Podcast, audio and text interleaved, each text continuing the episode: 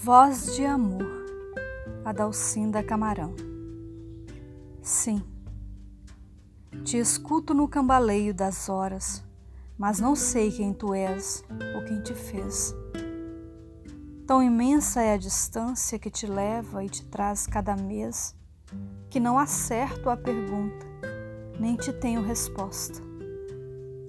No meu céu, quase imerso nas ondas deste mar aflito, gemendo o ozônio do infinito, o teu mistério me perturba a respiração do verso, no panteísmo das horas.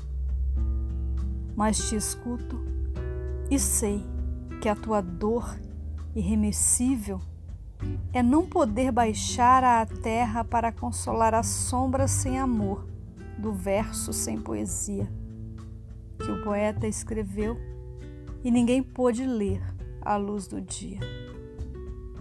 Ao longe, pelas frestas do poente, a saudade amnéstica e o gemido do mar em lembranças remotas no canto ambíguo das gaivotas.